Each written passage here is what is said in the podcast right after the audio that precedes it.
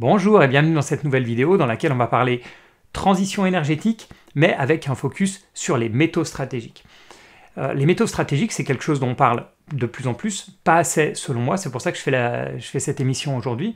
Quand on parle euh, métaux stratégiques, on parle souvent de deux choses. Déjà, on parle du lithium, on parle que de ça tout simplement parce qu'on euh, voit tous ces fameuses batteries euh, au lithium, et on parle aussi beaucoup de terres rares. Alors c'est un terme un peu, un peu sympa, un peu sexy, on va dire, mais qui en fait est un, un, terme qui est très mal choisi parce que ce ne sont ni des terres et qui ne sont pas rares. En fait, ce ne sont pas des terres, ce sont des métaux, et des métaux qui ne sont pas rares, ce sont juste des métaux qui sont extrêmement difficiles à extraire, donc souvent qu'on essaye d'éviter d'extraire, on essaye de trouver d'autres d'autres métaux qui peuvent faire le, même, euh, même, travail. Euh, et donc ce ne sont pas à ne pas confondre avec des vrais métaux rares qui, eux, sont en présence euh, relativement rare sur la planète. Et pourquoi est-ce que c'est si important de parler métaux et métaux stratégiques? Parce que oui, il y a effectivement un problème écologique, mais surtout, il y a un gros sujet géopolitique. Parce que jusqu'ici, les matières premières qui faisaient la géopolitique, c'est le pétrole et le gaz. C'est vrai depuis 50 ans et c'est encore le cas aujourd'hui. Mais je pense que au fil des années et au fil des décennies, ce sont les métaux qui vont justement prendre le poids sur le pétrole et le gaz et qui vont euh, potentiellement créer des tensions euh, géopolitiques. Parce que basculer vers des énergies vertes, c'est bien, c'est même indispensable, mais ça crée d'autres contraintes et notamment d'immenses besoins en métaux en lithium, on en a parlé, en cobalt, en nickel, en cuivre, mais aussi plein d'autres métaux euh, moins connus. Alors pourquoi est-ce qu'on a besoin d'autant de métaux? Parce que pour baisser nos émissions carbone, il va falloir euh, se renforcer dans des technologies très spécifiques. Il y a bien sûr tout ce qui est énergie renouvelable, avec le solaire, l'éolien, l'hydroélectricité, la géothermie, la biomasse. Il y a aussi l'énergie nucléaire, les réseaux électriques pour transporter tout ça, le stockage par batterie, les véhicules électriques pour ensuite l'utilisation, et puis euh, tout ce qui est euh, technologie autour de l'hydrogène. Alors toutes ces technologies sont très bien, mais elles sont, comme je disais, plus gourmandes en matériaux que les technologies traditionnelles. Pour vous donner une idée, pour atteindre la neutralité carbone en 2050, l'Europe aura besoin de 35 fois plus de lithium qu'aujourd'hui, c'est-à-dire 800 000 tonnes par an, jusqu'à 26 fois plus de terres rares, 2 fois plus de nickel et 4 fois plus de cobalt. Alors attention, ces chiffres sont à prendre avec des pincettes parce qu'ils dépendent de l'objectif qu'on veut atteindre. Euh, si c'est l'objectif des accords de Paris, soit 1,5 degré, si c'est un objectif à 2 degrés, euh, etc., donc les chiffres vont, changer. Plus on veut atteindre euh, la neutralité carbone rapidement, plus les chiffres vont être agressifs. Mais bon, dans tous les cas, la demande est énorme. Et sur le podium des technologies qui demandent le plus de métaux, on retrouve en premier, et j'ai envie de dire sans surprise, les voitures électriques. Ensuite, on a les réseaux électriques, parce qu'il faut bien acheminer toute cette électricité euh, qui doit remplacer le pétrole et le, gaz. Et enfin, on a l'énergie solaire. Alors c'est vrai que euh, quand on parle métaux, on parle souvent des éoliennes. Mais en fait, la demande euh, en métal des éoliennes, elle reste anecdotique par rapport aux trois premiers postes que je viens de citer.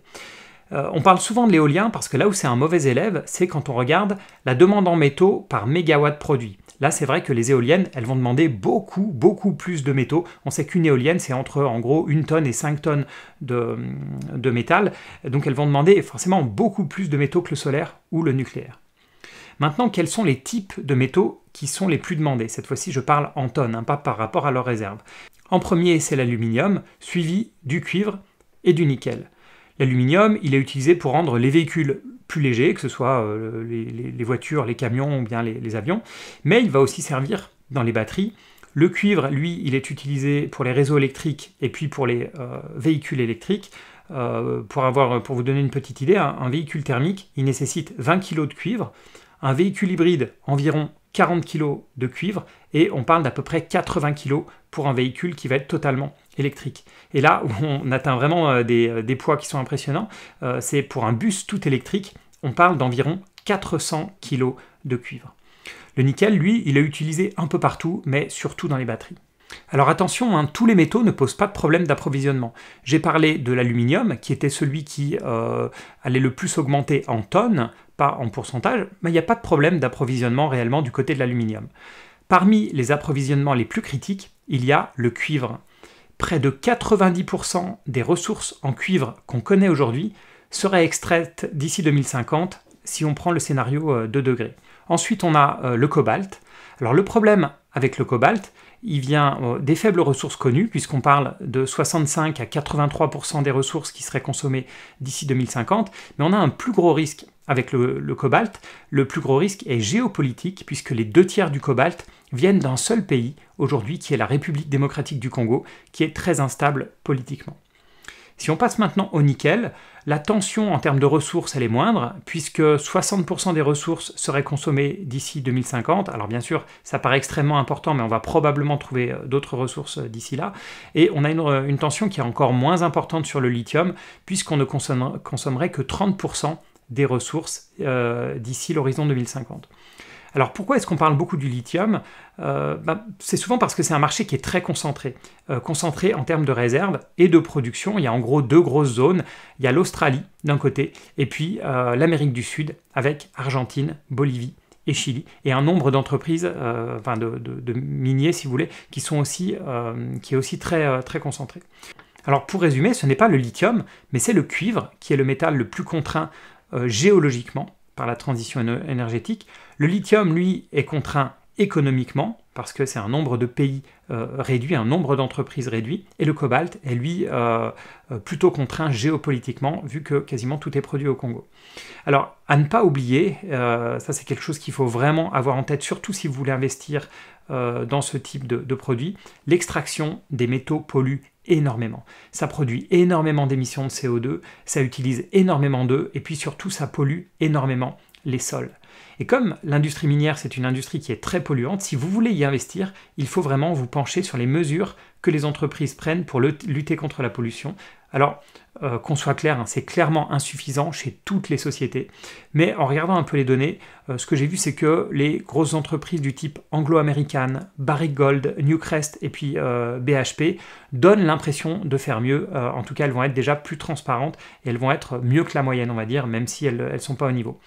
Euh, on peut aussi regarder, euh, si vous voulez investir de manière vraiment spécifique, par exemple sur le lithium, vous pouvez regarder des spécialistes comme euh, Albemarle, alors je ne suis pas du tout sûr que ça se prononce comme, ça, ou Livent aux États-Unis, qui sont très actifs sur le, lithium, ou bien le français Eramet, qui est beaucoup plus actif dans le manganèse et le nickel, mais qui se développe aussi pas mal sur le lithium. Alors personnellement, j'ai tendance à éviter les minières pour deux raisons. La première, on vient d'en parler, c'est la pollution. Et puis la deuxième, c'est que presque toutes les mines sont en pays instables. On a 98% du graphite qui est produit en pays instable, euh, instable politiquement, hein, je parle. Euh, on en a parlé, il y a 87% du cobalt qui est euh, produit en pays instable, 80% du nickel etc.. On voit bien que les sociétés minières, elles ont tendance à jouer avec le feu, que ce soit en termes de pollution ou euh, d'instabilité politique. Et c'est là où on voit l'une des aberrations euh, de l'investissement ESG, ou même de la transition euh, énergétique dans son ensemble. Et moi, le premier, je suis plein de contradictions, c'est-à-dire qu'on a envie de décarboner l'économie, on a envie de limiter le réchauffement de la planète, mais parfois on se voile un peu la face et on ne veut pas voir que pour ça on a besoin des entreprises minières, qu'aujourd'hui on ne sait pas miner les, énormes quantités dont on a besoin pour, pour cette fameuse transition énergétique sans polluer et sans faire beaucoup de dégâts. je dis pollution, oui, beaucoup de dégâts euh, écologiques, mais aussi beaucoup de dégâts humains, parce qu'on sait que ce sont des métiers extrêmement difficiles avec euh, beaucoup d'accidents. Donc euh, c'est vraiment quelque chose de difficile. Alors moi, c'est vrai que j'ai choisi d'investir extrêmement peu dans l'industrie minière, mais on voit que en fait, cette industrie minière, elle est aujourd'hui vraiment indispensable. Il y aurait peut-être un troisième point qui m'empêcherait d'investir tout de suite dans cette industrie minière, c'est que les besoins d'investissement au cours des prochaines années, justement pour pouvoir euh, fournir suffisamment à la transition énergétique, euh, ça va être des, besoins d'investissement qui vont être complètement énormes, des capex qui vont être énormes pour les entreprises, ça va les fragiliser euh, temporairement, et c'est vrai que c'est pas forcément une période dans laquelle j'ai envie d'investir, enfin disons que je trouve peut-être ça un petit peu trop tôt. À choisir, je m'intéresse beaucoup plus au secteur du recyclage. Nous avons le français de Richebourg, euh, qui est bien sûr un spécialiste du recyclage des métaux. Vous pouvez aussi aller sur des, purs players euh, du recyclage de batteries, comme par exemple euh, Lifecycle Holding, le, ticker c'est L-I-C-Y, pardon. bon, malheureusement, c'est une entreprise qui perd encore de, l'argent, donc j'y touche pas, mais elle est aussi sur, sur ma liste. le recyclage de batteries lithium, c'est quand même un créneau, un créneau magnifique pour les prochaines années. C'est vrai que sinon, c'est difficile de trouver des pure players. Euh, parce que chez beaucoup d'acteurs du recyclage, comme les Américains Waste Management, Republic Services, ou bien chez le français Veolia, ben, le recyclage, c'est qu'une petite partie de leur chiffre d'affaires, et même dans leur division recyclage, ils vont euh, recycler de tout, donc les métaux sont vraiment très minoritaires. Vous allez aussi trouver du recyclage chez les minières, par exemple Eramet veut aussi euh, étendre cette partie recyclage, mais voilà, c'est très difficile de trouver des pure players dans le recyclage des métaux. Et le recyclage, en fait, c'est vraiment la solution. En tout cas, c'est la solution à long terme. Et d'après les chercheurs de l'Université de Louvain, en 2050, 40 euh, à 75% des besoins de métaux pourraient être couverts par le recyclage. Donc c'est vraiment loin d'être négligeable et en fait, comme je le disais, c'est même la solution. Mais d'ici là, l'Europe va probablement faire face à des problèmes d'approvisionnement parce que l'approvisionnement n'est pas du tout sécurisé, donc il y a un gros risque, euh, gros risque géopolitique. Et c'est là où on voit à quel point la transition énergétique, c'est quelque chose de complexe. Plus je me renseigne dessus, plus je me rends compte que je ne sais rien.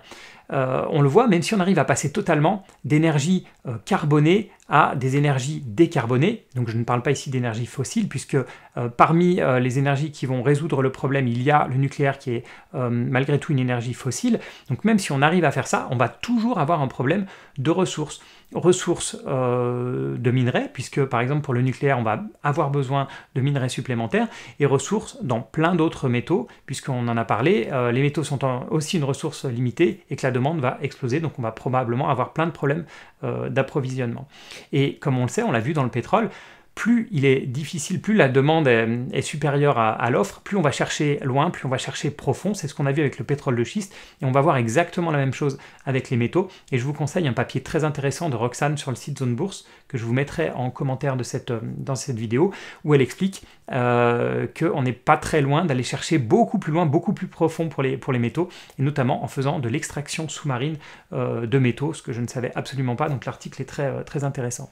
Voilà, merci encore d'être allé au bout de cette vidéo euh, un, peu, euh, un peu technique. En tout, en tout, cas, moi, je me suis rendu compte du fossé qui me restait à, combler sur la partie transition euh, énergétique. C'est vraiment loin, loin d'être si simple que ça. Et les métaux, c'est qu'une phase, une, toute, toute, toute petite partie du problème.